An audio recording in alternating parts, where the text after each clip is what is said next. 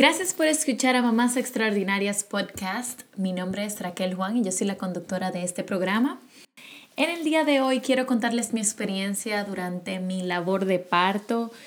Yo tengo dos hijos, los cuales nacieron por parto vaginal, pero antes de empezar el tema de hoy, quiero recalcarles que yo no soy doctora y mucho menos profesional en el área de la salud. Todo lo que yo hablo en mi podcast son mis experiencias y mis opiniones Así que yo recomiendo que consultes con tu médico antes de tomar cualquier decisión. Para empezar, quiero contarles que mis dos embarazos fueron casi, casi idénticos. Sin embargo, los dos partos fueron totalmente lo opuesto. Y por eso quiero contarles mi experiencia para ayudarles a ustedes las que planifican o van a tener su primer hijo, para que simplemente tengan una idea de, de qué se necesita, de qué debes de esperar que pueda pasar, eh, básicamente de cómo prepararte pre y postparto. Eh, y bueno, espero que las recomendaciones que yo les dé les ayuden en el futuro. Mis dos embarazos fueron 100% planificados. Mi esposo y yo después de ya un año y algo de casados decidimos que ya estábamos listos para tener hijos. Yo fui muy dichosa de las dos veces quedar embarazada sumamente rápido, básicamente tan pronto intenté tenerlos, eh, me di cuenta rápidamente que ya estaba embarazada. Con mi hijo, mi primer embarazo, yo me di cuenta que estaba embarazada por el mismo síntoma que la mayoría de las mamás sienten, especialmente durante las primeras horas de la mañana cuando me despertaba. Pero no era nada de gravedad, simplemente todos los síntomas, yo considero que, eran mínimos y se iban completamente después de varias horas durante los primeros dos, o tres meses. A lo que me refiero es que sentía las náuseas. Em, por ejemplo, cuando me iba a cepillar sentía que sentía las náuseas horrible, eh, sentía que quería vomitar, pero no era nada que, dura, que durara toda la mañana, sino que Simplemente después de las dos horas, yo diría, o tres horas de despertarme, ya se iban, se iban yendo. Y bueno, eso fue simplemente por los primeros meses. Ya después de ahí, todo mi embarazo, yo básicamente sentía que no estaba embarazada. Me sentía súper energética y claro, a veces me daban mis, mis, mis, sueños durante el día, pero la mayor parte del tiempo me sentía con mucha energía. Eh, yo podía, si quería correr, podía correr, si, si quería hacer pesa, podía hacer pesa. Me sentía como si no tuviera embarazada. Inclusive llegaban momentos que yo, que hasta se me olvidaba que yo estaba embarazada y bueno, yo decía, óyeme, qué, qué raro que yo me siento así y, y le preguntaba a mi mamá cómo ella se sentía también durante el embarazo. Y yo siento que las dos tuvimos más o menos la misma experiencia, em, pero ella siempre me decía que yo, que yo era bien dichosa porque ella sentía que mi experiencia era muchísimo muchísimo más fácil que la de ella, especialmente después del parto. Pero bueno, en los dos embarazos yo hacía ejercicio, como ya le había comentado. La mayor parte del tiempo me la pasaba haciendo ejercicios moderados y modificados, claro, para una persona embarazada. Yo recuerdo que todas las semanas yo hacía Ashtanga Yoga y eso me ayudó bastante durante la preparación de parto específicamente porque todos los ejercicios son basados en posiciones que fortalecen el área de la pelvis y todos los músculos que se utilizan a la hora del parto. Yo creo que eso fue clave a la hora de pujar porque ya yo tenía esos músculos fuertes y ya tenía como una idea de cómo yo lo iba a usar correctamente durante la hora de parto. Así que si estás embarazada, no importa si tienes tres meses o ya estás en los siete meses, de verdad que lo recomiendo muchísimo porque eso te da una idea de cómo vas a utilizar esos músculos cuando te llegue la hora. Yo de verdad que nunca entendí eso porque pujar cualquiera lo hace, pero a la hora de estar en la labor de parto, uno no puja igual que, por ejemplo, cuando vas al baño. Aunque las mismas enfermeras siempre te dicen, puja como si vas al baño, no es lo mismo. Pero bueno, eso al final te ayuda bastante porque las técnicas de verdad que te trabajan en el fortalecimiento de toda esa área de la pelvis y, y, te da una idea, inclusive la instructora, por lo menos la que me tocó a mí, yo en esa época vivía en Richmond, Virginia, ella de verdad que era excelente porque 20 minutos de la clase trabajando en eso, en lo de pujar nada más. Y eso me dio muchísima idea de qué era lo que iba a pasar al momento de pujar y cómo yo tenía que pujar. Inclusive yo recuerdo que muchísimas personas me recomendaban, inclusive la instructora recomendaba que al momento de pujar, que uno podía inclusive decirle a la enfermera o a los doctores que te pongan un espejo enfrente, porque eso mientras tú ves que todo va pasando, o sea, que tú ves que vas pujando y el bebé va bajando, eso te da una idea de que también tú estás pujando y eso ayuda muchísimo. Yo no lo hice así porque como les voy a hablar ahora, mi parto, mi primer parto específicamente fue sumamente fácil. Em, pero bueno, si ustedes quieren saber eh, también más de sobre mi alimentación durante mis dos embarazos. En el episodio número 3 yo hablo bastante de eso, así que yo les recomiendo que lo escuchen para que sepan más a fondo de cómo yo me ejercitaba y a la vez que yo consumía durante mis dos embarazos. Con mi embarazo número uno, yo recuerdo que mucha gente me recomendó no tardarme en pedirle epidural porque supuestamente puedes durar hasta dos o tres horas en línea esperando por tu turno para la epidural, dependiendo de cuántas pacientes están primero que tú esperando. El proceso dura como, yo diría que como 30 minutos o más, si no, si no me equivoco, en lo que te preparan, en lo que te, te, o sea, la enfermera entra, te prepara y llega el doctor y toda, y toda la, la medicina te empieza a hacer efecto. Así que cuando yo sentía que pronto el dolor se iba a convertir inaguantable o que veía que ya casi no aguantaba más el dolor, decidí pedirle epidural. Y eso les cuento que es lo mejor del mundo. Todas las que han parido saben a qué yo me refiero. Ese es el mejor sentimiento, placer del mundo cuando te ponen la epidural.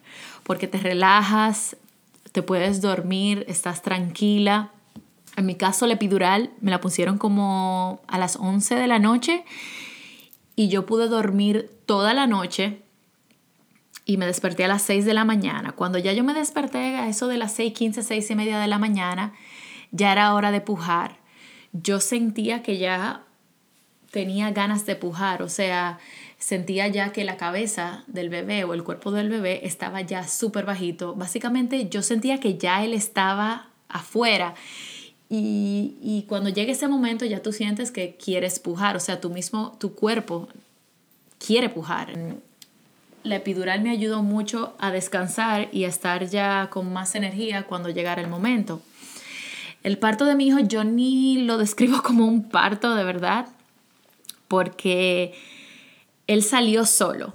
Él, como les dije, yo me desperté y ya yo sentía que tenía que pujar y pujé tres veces y él salió sin ninguna complicación, ni desgarro, ni nada. O sea, eh, todo, mi experiencia fue excelente porque como todo surgió tan natural y tan, todo surgió tan suave, vamos a decir, em, cuando ya llegó el momento de pujar, yo estaba tranquilísima.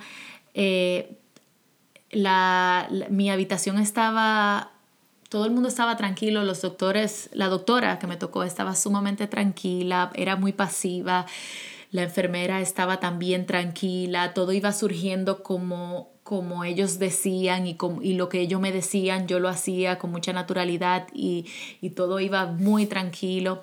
Por eso yo digo que, que yo no tuve de verdad una experiencia eh, real de parto, porque él salió solo, yo puje tres veces, pero eso les da una idea a ustedes de saber de que no todo es como, como uno lo ve en esos videos de YouTube o en las películas que uno ve a la, a la, a la persona que está dando a luz, está gritando descontrolada, con muchísimo dolor.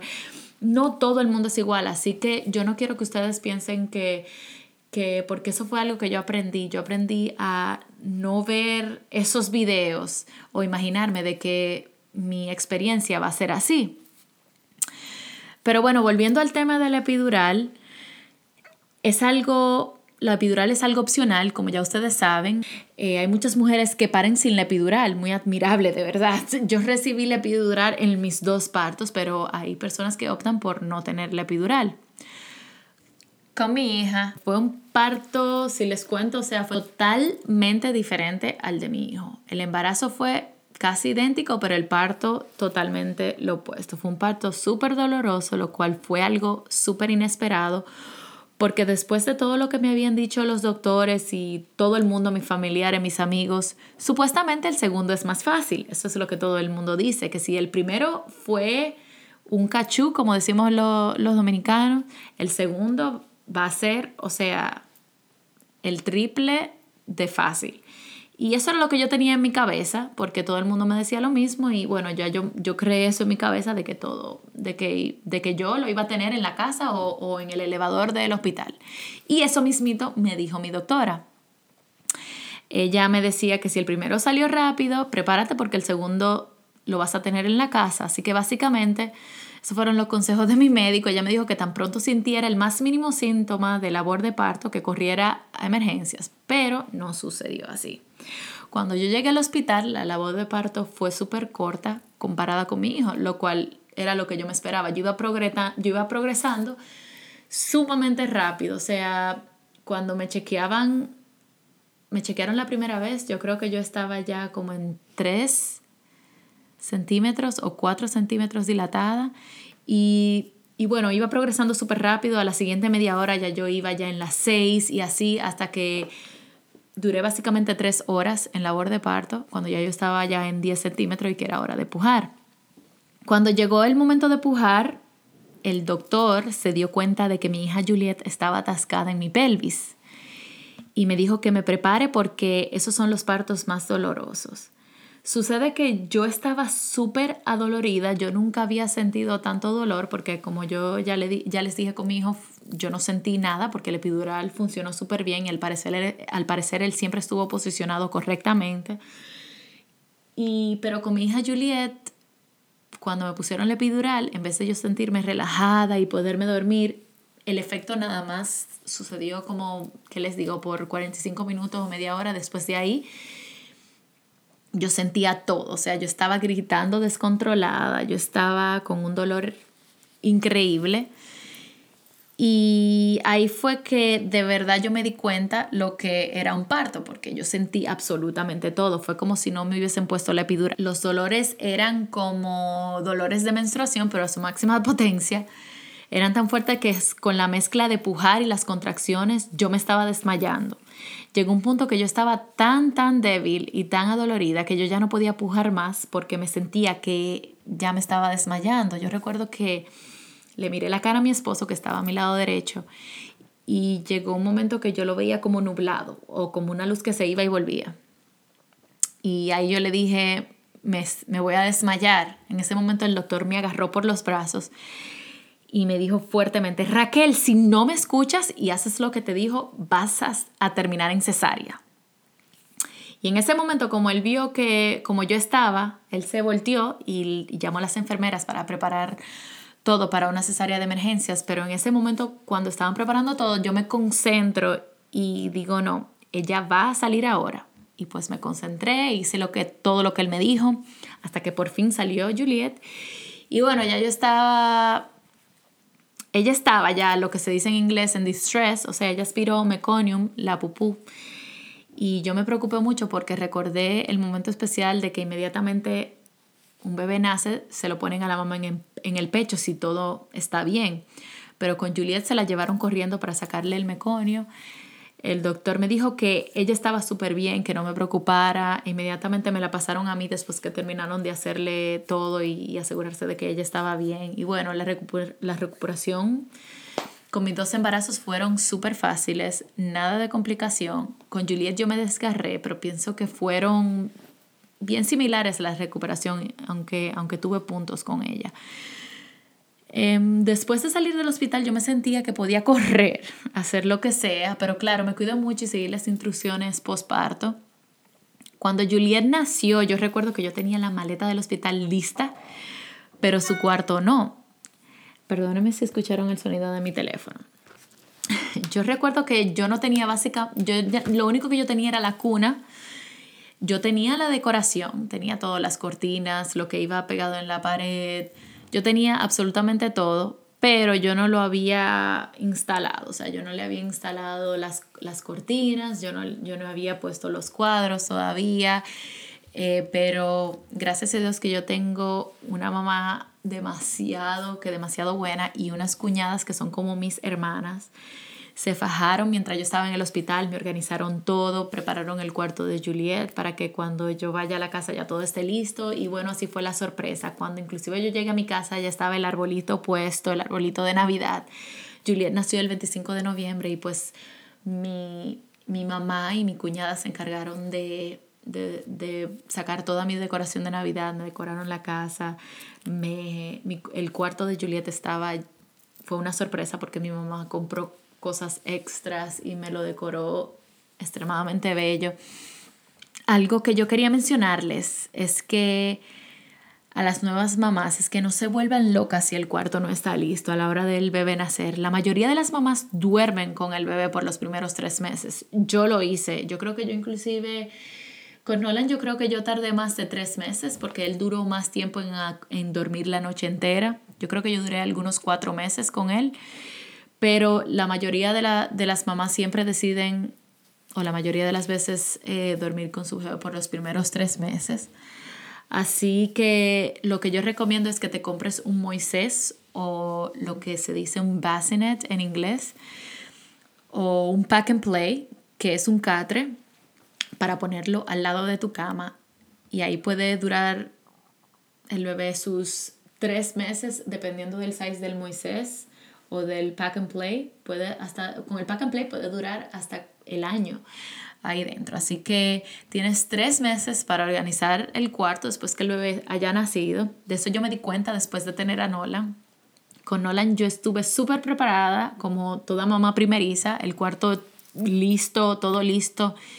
Y me di cuenta que al final el cuarto nunca se usa, hasta después de que ya el bebé duerma solo en su cuarto, después de, de los tres meses. Ahora, es muy importante cuando alguien venía a visitar, siempre que venía, lo primero, yo creo que más que ver al bebé, que lo que querían era ver el cuarto. O sea, todo el mundo que viene a visitar el bebé te dice, ay, puedo ir a ver el cuarto del bebé. O sea que por la única razón que yo te diría que lo, que lo tenga listo y todo preparado y bonito es para eso, o sea, para, para el que quiera visitar y que esté interesado en ver el cuarto, así no, no, te, no, no, no, tengas que decir, ah, no lo tengo listo, aunque yo sé que todo el mundo lo va, lo va a tomar bien eso, porque tener un hijo es algo que ocupa demasiado tiempo. Pero bueno, cosas que me ayudaron durante el parto o durante todo mi embarazo era que yo siempre pensé que mi embarazo y mi parto iban a ser súper fáciles, yo creaba esta visualización de que todo iba a ser fácil, de que todo el parto iba a ser perfecto, de que yo no iba a tener ninguna complicación, de que yo me iba a sanar rápido. Yo siempre visualizaba eso cuando pensaba, especialmente al final, ya cuando se está aproximando los días de, de to do date, después de los 7, 8 meses, yo visualizaba, visualizaba eso, siempre me enfoqué en eso. Yo siempre tuve la mente súper positiva porque como les dije antes, es súper fácil ver esos videos de YouTube o lo que tus amigos o familiares te pueden enviar o en una película, en una serie de televisión y crearse y crear uno mismo miedo, dudas, negatividad. Pero quiero decirles que no todos los partos son como los que tú ves en YouTube o en la televisión. Las mujeres gritando desesperadas o, o un parto que, no sé, que la mamá quede, quede horriblemente mal. Eso básicamente es un drama que se crea en la televisión, que no todo el mundo es así. Así que el tuyo no tiene que ser así. Y eso es algo que nosotros tenemos que tener en nuestro cerebro, que no todos los partos son iguales. Es algo que te va a ayudar a ti a, visualizarte y, no sé si ustedes piensan igual que yo, pero yo pienso que la mente crea. Así que recuerda eso, que cada caso es distinto. Como por ejemplo me pasó a mí con Nolan. Fue un parto súper placentero, un, paso, un, parto súper fácil. Y, y esos videos lo que me creaban era mucha confusión. Pero bueno, hay muchísimas técnicas online y en muchísimos libros, como por ejemplo el hypnobirthing. No sé si ustedes han escuchado sobre el hypnobirthing, pero el hypnobirthing es una técnica que te enseñan diferentes métodos de cómo relajarte para reducir el dolor de parto y a la vez tener una experiencia menos traumatizante y más placentera. Muchas personas utilizan esa técnica cuando van a hacer un parto natural, natural sin epidural. Y he visto que ha ayudado a muchísimas personas que han salido con, con experiencia positiva en, en, ese caso con el hypnobirthing. Hay muchísimos lugares, especialmente aquí en los Estados Unidos, yo no sé cómo son en Latinoamérica, pero aquí en los Estados Unidos es bueno que busques online porque ofrecen muchis en muchísimos sitios, ofrecen este tipo de clase. Inclusive hay muchísimos libros, si tú no vives aquí, que puedes, que puedes comprar o, o escuchar, que te enseñan paso por paso cómo aplicarla. Otra cosa que yo he visto muchas mujeres que se frustran porque tenían en su mente que querían un parto natural, pero no se les dio.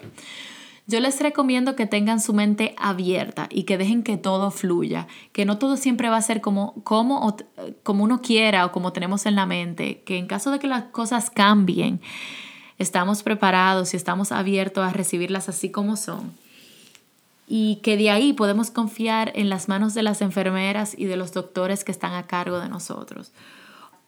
Por eso es importante que al momento de decidir tu hospital, que averigües cuándo son las, las fechas de los tours, que hagas un tour del hospital para que así tú te sientas familiarizada al momento de que llegues al hospital, que, que ya llegue tu hora de parto, tú ya sepas dónde queda el parqueo, dónde o dónde tu esposo o la persona que te acompañe te se puede parquear, a dónde tienes que ir, porque usualmente los hospitales son sumamente grandes y no es nada más un hospital de, de parto, sino que también es un hospital donde hay diferentes áreas Em, así que es, lo, importante es eso, que tú sepas dónde vas a ir, que tú te sientas cómoda, que tú sepas lo que va a ocurrir. Todo eso a ti te lo explican cuando haces un tour.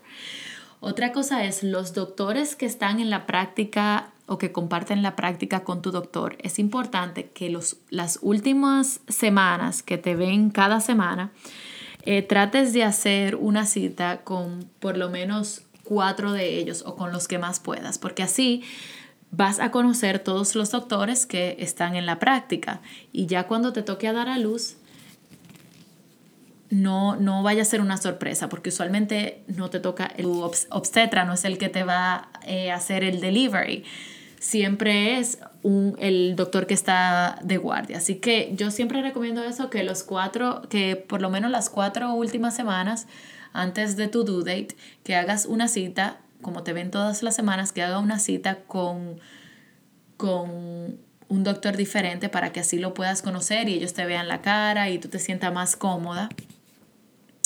Eh, por ejemplo, algo que me gustó a mí de la práctica donde yo tuve a mi hija es que ellos a propósito te ponen esos últimos appointments con los doctores en, en caso que, que sea uno de ellos que esté on call cuando tu bebé decida salir. Y bueno, volviendo otra vez a lo que mencioné anteriormente, Hazle caso a tu médico, confía en ellos, no te tranques mentalmente, deja que todo fluya. Yo eso lo tuve súper claro en mi mente, siempre decía que sea como, como Dios quiera, como el universo quiera. Si lo tengo cesárea, cesárea será. Si necesitan darme pitocin, así será. Como sea, iré con el flow de la situación. No todos los partos son iguales. En mi caso, yo nunca me sentí empujada por los médicos para tomar una decisión.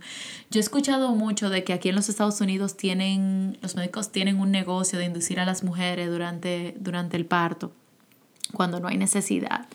Yo en realidad no tuve esa experiencia. Mis hijos nacieron los dos en Estados Unidos, en dos estados diferentes, y en ningún momento me sentí eh, presionada o, preocupada de que me estaban empujando a hacer algo que yo no quisiera. Y bueno, al final los dos fueron de parto natural. Así que yo espero haberlas ayudado en todo este proceso. Y si tienen alguna pregunta o comentario, no olviden escribirlo en el área de comentarios más abajo. No olviden suscribirse a Mamás Extraordinarias para que puedan recibir alertas de cuando hay un episodio nuevo y te enteres de lo último que está sucediendo, así que también me pueden escribir a mamásextraordinariaspodcast.gmail.com si quieren tener un contacto directo conmigo. Un fuerte abrazo y hasta la próxima. Bye.